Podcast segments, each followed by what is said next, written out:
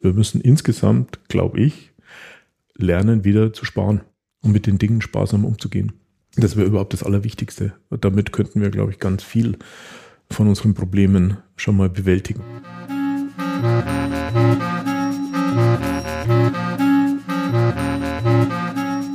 Hallo und willkommen zu einer neuen Folge von Morgenbau. Ich bin Anne Isop und begrüße euch zu diesem Podcast mit Gesprächen zum nachhaltigen Bauen. Ich treffe mich hier mit Menschen aus der Baubranche. Ich möchte wissen, wie sie über Nachhaltigkeit im Bauwesen denken und wie sie dieses Denken in ihren Bauten umsetzen. Heute bin ich in München und spreche mit Florian Nagler. Florian Nagler ist Architekt in München und Professor an der TU München am Lehrstuhl für Entwerfen und Konstruieren. Im Mittelpunkt des Gespräches, das ihr gleich hören werdet, stehen heute die Forschungshäuser in Bad Aibling. Das sind drei Häuser, die auf den ersten Blick gleich ausschauen, aber aus drei verschiedenen Materialien gebaut wurden. Vor fast genau zwei Jahren hatte ich die Gelegenheit, mit Florian Nagler über die Baustelle dieser drei Häuser gehen zu dürfen. Damals war die unterschiedliche Materialität auch von außen klar sichtbar, das Rot der Ziegel, das Hellbraun der Holzkonstruktion und das Grau des Betons. Wenn man heute vor den Häusern steht, schauen sie auf den ersten Blick gleich aus. Sie sind dreigeschossig, haben ein Satteldach, jedes Haus hat einen niedrigen Anbau. Sie stehen alle mit der Stirnseite zur Straße. Beim genaueren Hinsehen erkennt man dann doch Unterschiede, die unterschiedliche Fassadenstruktur, aber auch bei den Fensterformen gibt es Unterschiede. Jedes Mal, wenn ich nach dem Besuch der Baustelle Gelegenheit hatte, über die Forschungshäuser in Bad Aibling zu schreiben, hätte ich gern viel mehr erzählt, als mir die zugestandene Zeichenzahl zuließ. Aber auch bei den Texten von Kollegen und Kolleginnen habe ich immer mal gedacht, dass in den Häusern so viele Geschichten drinstecken. Vielleicht ist deshalb die Form des Gespräches, so wie ihr das gleich hören werdet, eine gute Form, um sich der Architektur anzunähern. Für das Gespräch habe ich Florian Nagler in seinem Büro in München-Pasing besucht. Es war ein wunderbarer Sommertag und er hätte das Interview gerne genutzt, sich dafür in seinen Garten zu setzen. Ich habe dann aber doch als vielleicht noch nicht so erfahrene Podcasterin den akustisch ruhigen Raum im Keller vorgezogen. Ich möchte mit Ihnen über die Forschungshäuser in Bad Aibling sprechen. Wann waren Sie das letzte Mal dort? Oh, vor zwei Wochen. Da habe ich ähm, Studierende der Hochschule München geführt und außerdem noch eine Gruppe von Kollegen, die Interesse an den Häusern haben. Ich kann mir vorstellen, dass die Anfragen häufig kommen. Ja, doch, das kann man so sagen. Wir hatten noch nie ein Projekt, bei dem wir so viele Rückfragen und so viel Interesse an dem Projekt äh, haben, wie wir das bei diesen drei Forschungshäusern haben. Also da merkt man schon, dass das ein Thema ist, das ähm, nicht nur die Kollegen und Kolleginnen, aber die sehr intensiv, sondern auch die Bauherren, aber auch äh, Laien und äh, Interessierte am Bauen äh, wirklich bewegt. Haben Sie damit gerechnet? Dass es so extrem wird, damit habe ich nicht gerechnet, aber wir haben schon die Hoffnung gehabt, dass wir, wenn wir dieses Forschungsprojekt einfach bauen starten, dass wir, wenn wir das in Verbindung mit real gebauten Häusern machen, dass das auf jeden Fall mehr Aufsehen erregt als ein Forschungsbericht, der dann in der Schublade verschwindet. Und dass man eigentlich mit so einem guten gebauten Beispiel wirklich was bewegen kann. Das haben wir schon gehofft zumindest. Vielleicht beschreiben wir mal ganz kurz diese drei Häuser. Die stehen in Bad Aibling, sehen, sind dreigeschossig mit Satteldach, mhm. schauen ident aus. Was ist das Besondere an diesen Häusern? Die Häuser sind aus drei verschiedenen Materialien gemacht. Die Idee war, dass wir einfach mal ausprobieren wollen, wie stark man das Bauen eigentlich wieder vereinfachen kann im Vergleich zu dem, wie wir herkömmlich bauen zurzeit. Und deshalb sind es Häuser mit einschaligen, wenn möglich einstofflichen Konstruktionen. Und wir haben dafür die drei Materialien, mit denen bei uns üblicherweise ähm, Häuser gebaut werden, vor allen Dingen im Wohnungsbau, also Holz, Beton und Ziegel verwendet. Das Mauerwerkshaus ist ein Haus aus einem hochdämmenden Ziegel, der allerdings nicht gefüllt ist mit äh, Dämmstoffen oder ähnlichen Dingen, sondern wirklich nur Luftkammern hat. Also das ist ganz porosierter Ziegel und ganz viel Luft außerdem noch zusätzlich drin, damit er einfach eine gute Dämmwirkung hat.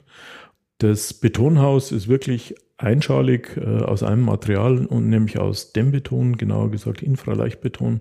Ein sehr leichter Beton, der Zuschlagstoffe aus Glasgranulat und Blähton hat, um auf einen sehr guten U-Wert zu kommen. Und das dritte Haus ist ein Haus aus Holz und zwar auch ähm, aus einem massiv, aus einer massiven Holzaußenwand, also ohne zusätzliche Dämmung. Allerdings ist die Außenwand so geschickt verleimt und zusammengesetzt, dass da auch Luftkammern, stehende Luftschichten entstehen und dadurch auch ein sehr guter U-Wert entsteht. In der Betrachtung der drei Häuser hat sich dann eins als besser herausgestellt? Nee, sie haben unterschiedliche Werte in unterschiedlichen Beziehungen und es ging auch gar nicht darum, ein Material gegen das andere äh, auszuspielen. Und das ist auch nicht das Ergebnis, äh, ganz nüchtern betrachtet, sondern diese ähm, einschalige, reduzierte, einfache, robuste Bauweise. Da gehört auch noch mit dazu, dass wir versucht haben, so wenig wie möglich Technik in diesen Häusern einzusetzen, Haustechnik einzusetzen. Das hat sich eigentlich bei allen drei Baustoffen bewährt. Und die haben halt, weil sie unterschiedlich sind, auch unterschiedliche ähm, Vor- und Nachteile. Das Dämmbetonhaus zum Beispiel hat wahnsinnig viel Speichermasse und ist deshalb im Sommer äh, noch effektiver als zum Beispiel das Holzhaus, in dem es dann ein, zwei Grad wärmer ist, äh, bei gleichem Nutzerverhalten. Und ähm, so haben die alle ihre Vor- und Nachteile. Das Holz ist halt ein regenerativer Baustoff. Die anderen bestehen aus Baustoffen, die halt nur endlich vorhanden sind. Aber wenn man davor steht, schauen die drei Häuser auf den ersten Blick mal gleich aus, sogar mhm. in der Farblichkeit. Ja. Natürlich, wenn man dann genauer hinschaut, sieht ja. man, dass eben auch die Fensterformen andere sind. Ja. Ähm, wie ist es dazu gekommen?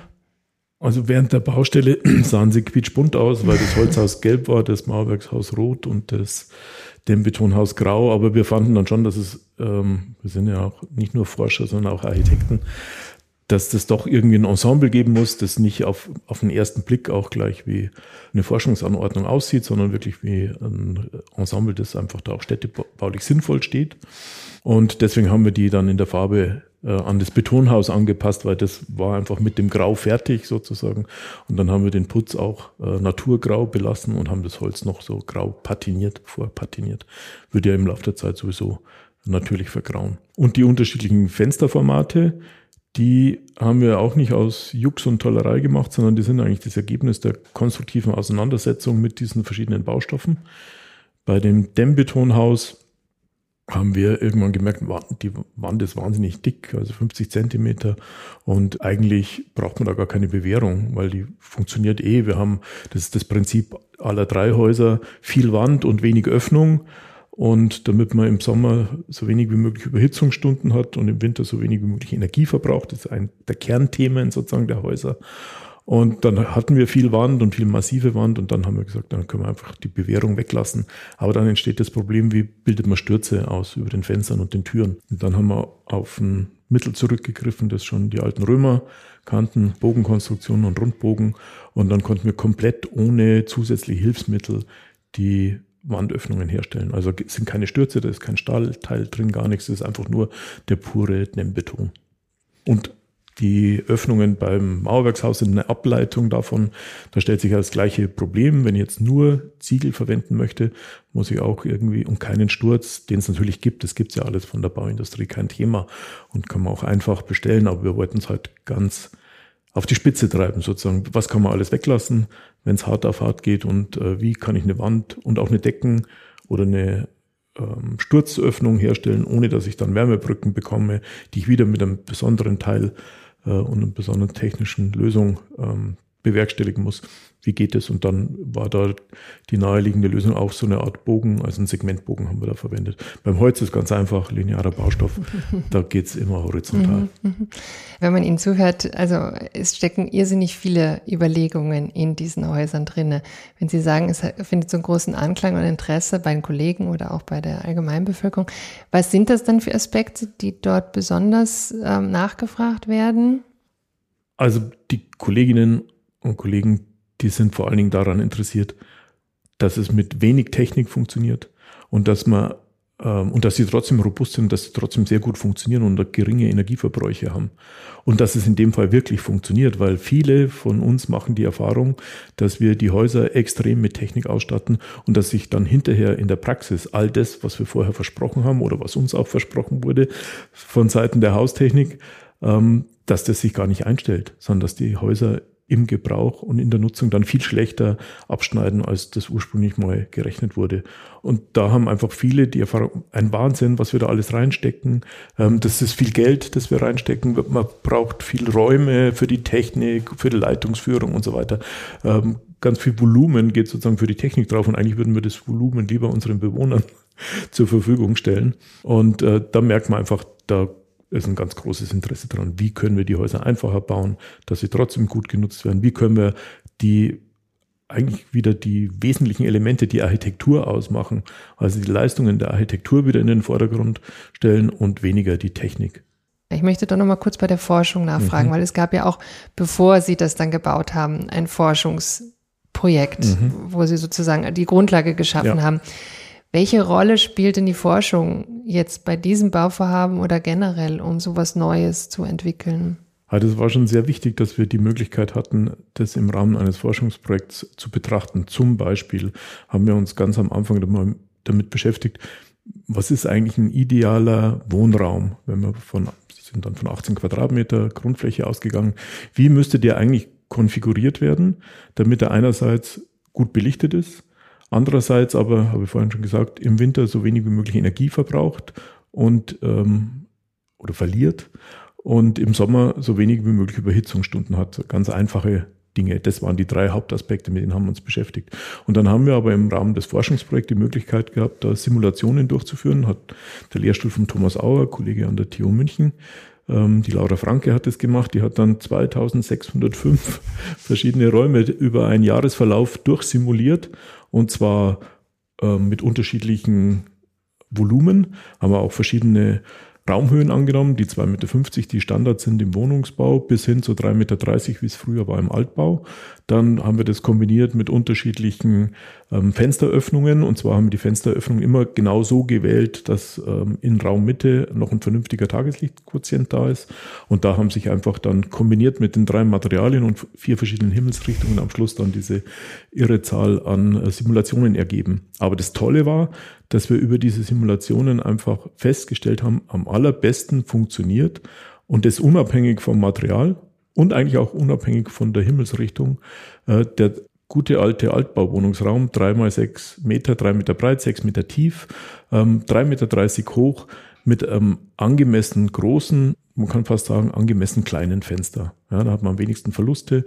Ähm, über das Fenster, weil das einfach der schwächste Punkt ist sozusagen. Mhm. Im Winter hat aber auch die wenigsten solaren Einträge im Sommer und man hat ein großes Raumvolumen bezogen auf die Nutzer, die im Raum sind und man hat auch viel umfassende äh, Wände, die Speichermasse generieren, weil man mehr Raumhöhe hat und äh, die haben sich einfach da ähm, in diesen Simulationen deutlich durchgesetzt. Also zeigt sich das, wie man früher eh gebaut hat, äh, dass das eigentlich da auch... Da war halt ähm, viel Erfahrung ja, drin und man hat ja. die halt äh, schon auch immer transportiert und weitergetragen. Mhm.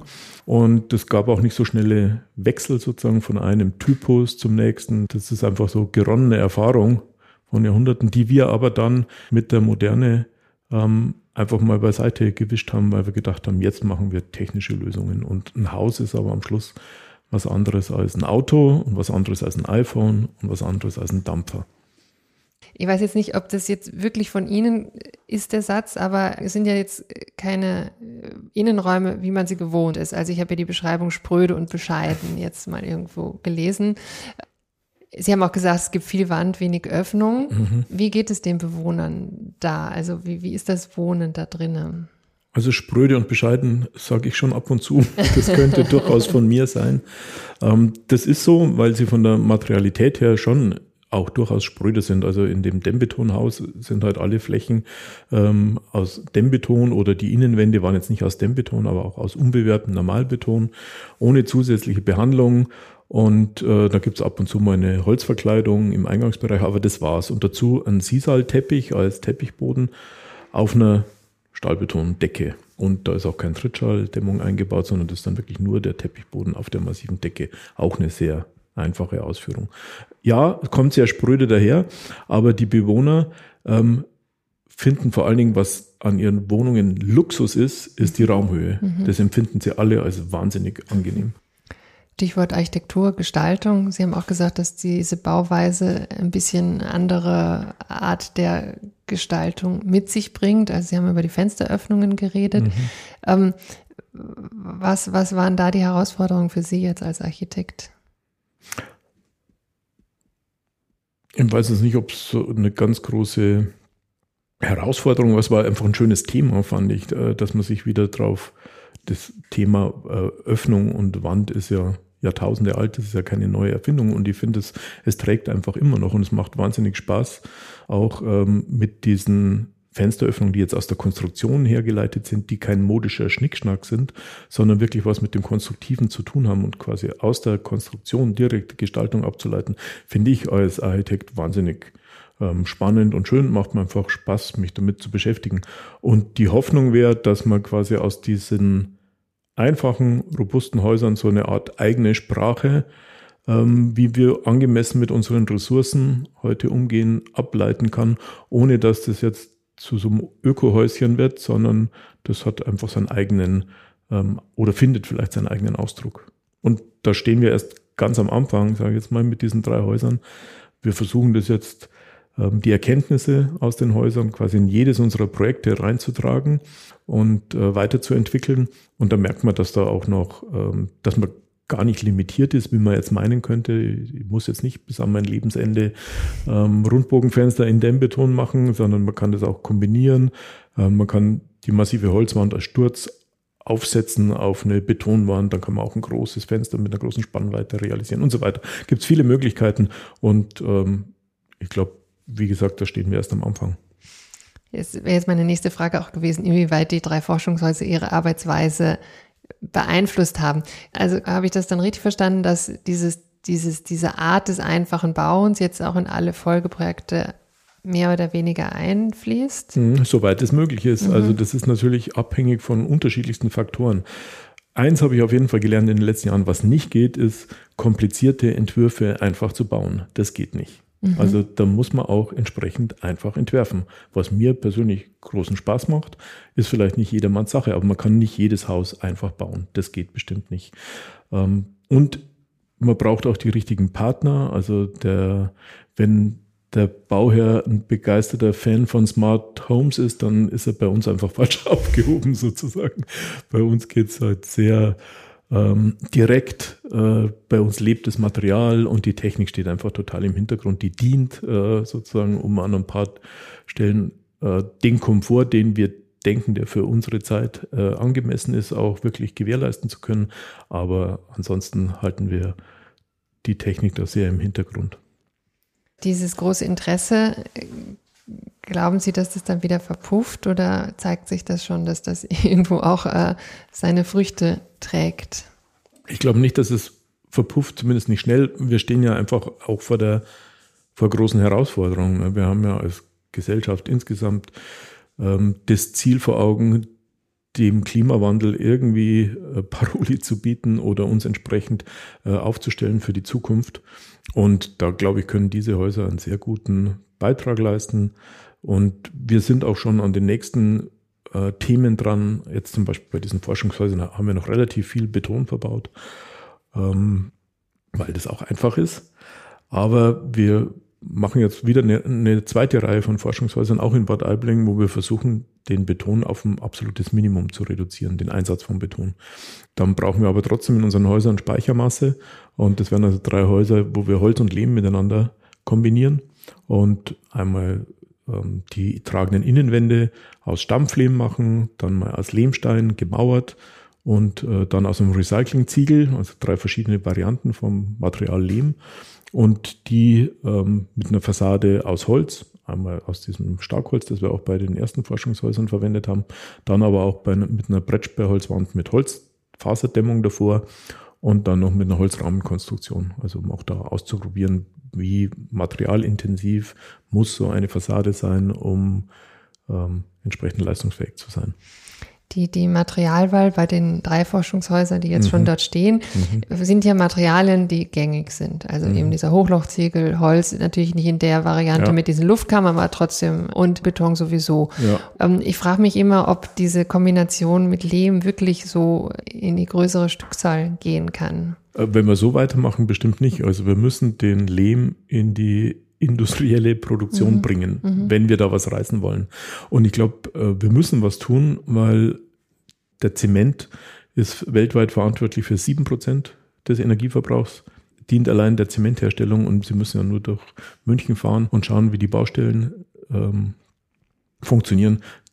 90 Prozent aller Baustellen sind reine Stahlbetonkonstruktionen und nicht mal sparsam äh, mit dem Material Beton umgegangen, so wie man das in den 50er Jahren gemacht hat. Skelett und ein Treppenhaus als Aussteifung und dann alles ganz schlank dimensioniert, sondern da wird alles betoniert, jede kleine Trennwand und eigentlich verrückt.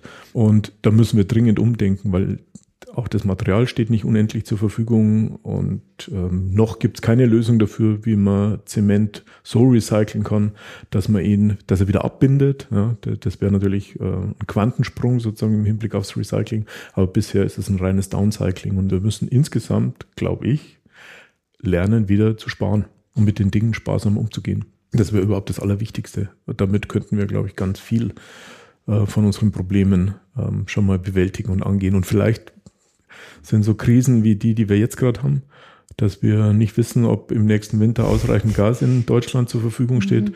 Vielleicht sind die ja dann am Schluss ähm, so oder wirken, haben die Auswirkung, dass wir uns dann ernsthaft mal wieder damit beschäftigen, ob wir nicht auch mit weniger zurechtkommen und wo wir sparen können. Bestimmt sogar, weil wenn man nur mit dem mahnenden Zeigefinger ja. da steht, das hilft meistens nicht. Aber was sind denn für Sie so Vorbilder und Inspirationen im Hinblick aufs nachhaltige Bauen? Naja, also eigentlich würde ich jetzt gar nicht so äh, bei aktuellen Kollegen schauen, sondern ich bin ja immer ein großer Freund sozusagen von äh, der kleinen Architektur. Ähm, ich finde, wir können wahnsinnig viel lernen von regionalen Architekturen, weil die ähm, über Jahrhunderte sich einfach mit ihrem mit dem Standort beschäftigt haben. Die haben einfach so gebaut, dass es für den Ort gut funktioniert hat, einfach mit den Dingen, die vor Ort da waren, äh, vernünftig gebaut und daraus ist eine schöne Architektur, eine angemessene Architektur entstanden. Das ist, das sind eigentlich meine Vorbilder. Mhm, ja. Mhm. Und zu lernen, wie Häuser mit äh, einfachen Mitteln gut funktionieren. Und ich finde auch die Materialien, die die verbaut haben, sind halt alles Materialien, die man entweder wiederverwenden kann oder wieder in den Kreislauf der Natur zurückführen kann. Also ein Lehmhaus, mein Gott, äh, das, wenn man dahin geht, dann kippt man das in den Garten sozusagen und man hat aber keinen Sondermüll damit produziert und genauso ist es mit dem Holz. Und wenn Sie heute über Baustelle gehen hier in München und einfach schauen rund um die Baustelle, was da liegt, da wird es einem ganz anders. Und das ist, ich glaube, ehrlich gesagt, dieses Bauwesen ist auch total versaut, wenn ich das so sagen darf. Da werden die billigsten Sachen, Materialien äh, verbaut, äh, Folien, ohne drüber nachzudenken, ob es es braucht oder ob es es nicht braucht. Und das ist alles äh, ein großer Müllberg, den wir da produzieren. Ich glaube, auch das Bauwesen ist für 40 Prozent des Mülls in Deutschland äh, verantwortlich und das sieht man auf jeder Baustelle. Und da müssen wir dringend umlernen, wirklich.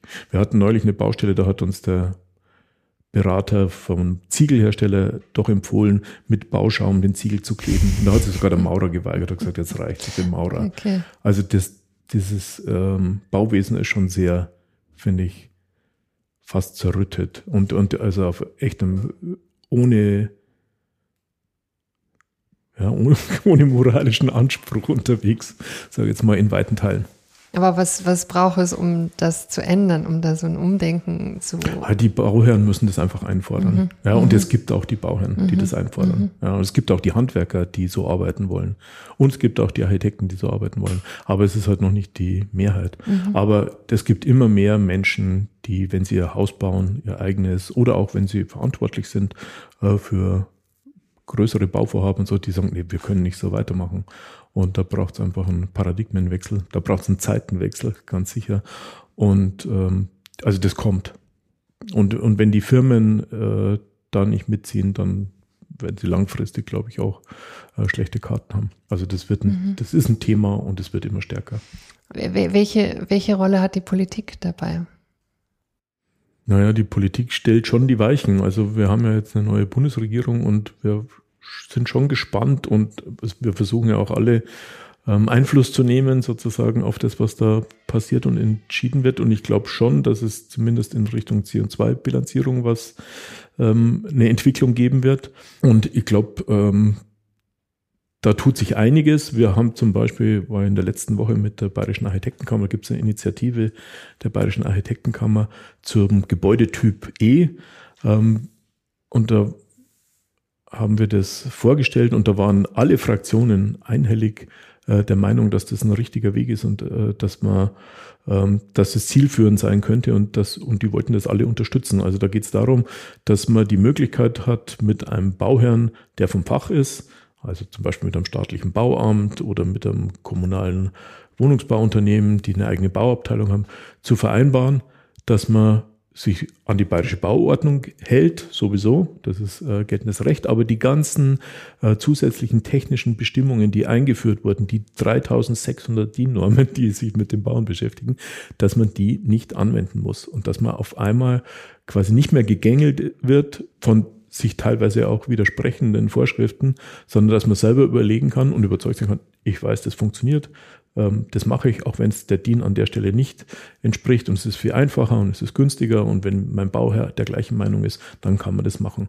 Und das, glaube ich, würde ganz viel ähm, Initiative wieder freisetzen, weil jetzt ist auch in den Büros, sehe ich auch bei mir im Büro, wir sind 80 Prozent unserer Zeit verbringen wir damit mit Gefahrenabwehr.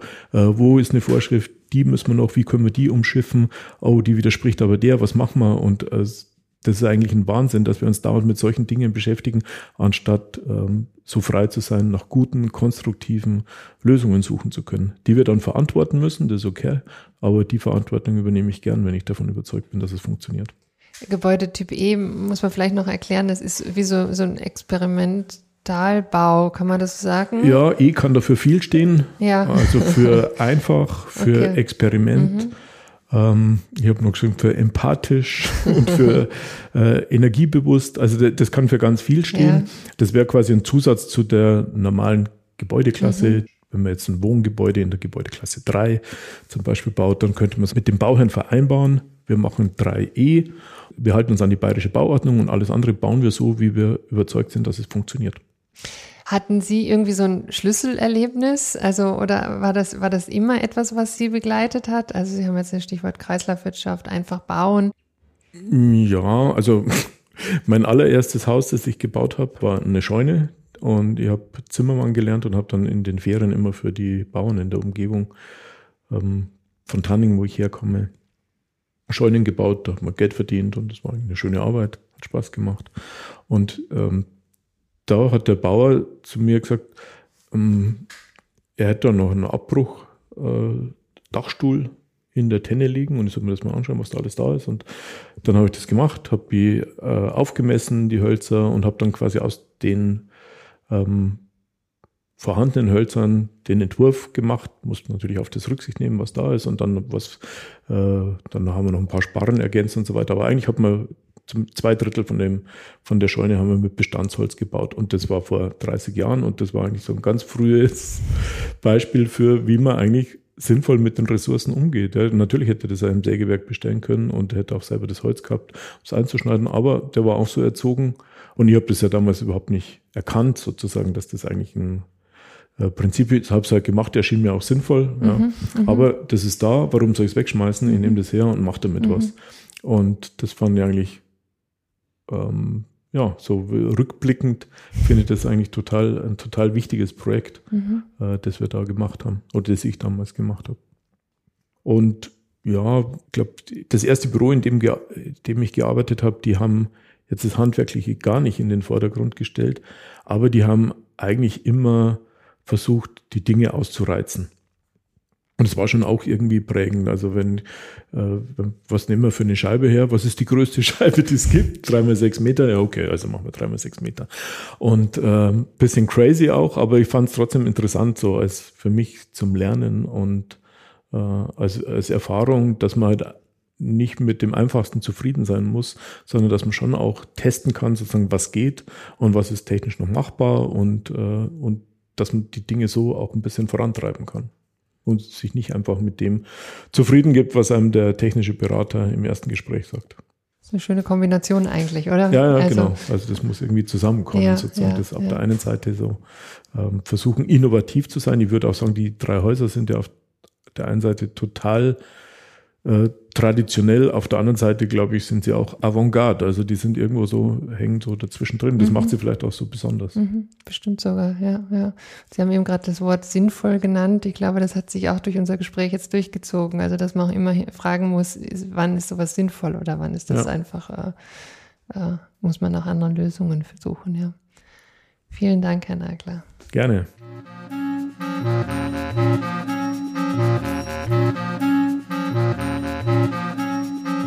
Das war Florian Nagler. Vielen Dank fürs Zuhören.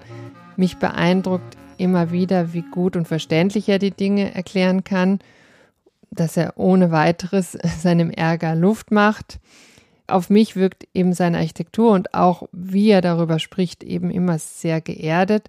Und doch hat das alles zugleich etwas Visionäres. Wie ihm das gelingt, darüber haben wir jetzt ja ein bisschen sprechen können. Weitere Infos zu den drei Forschungsbauten in Bad Aibling und der Link zu dem Forschungsvorhaben findet ihr in den Show Notes sowie auf der Webseite zu diesem Podcast. Die nächste Folge führt mich übrigens in die Schweiz. Hier werde ich mit Barbara Buser von InSitu über die Wiederverwendung von Bauteilen sprechen. Hat euch der Podcast gefallen? Dann abonniert ihn doch, empfehlt ihn weiter.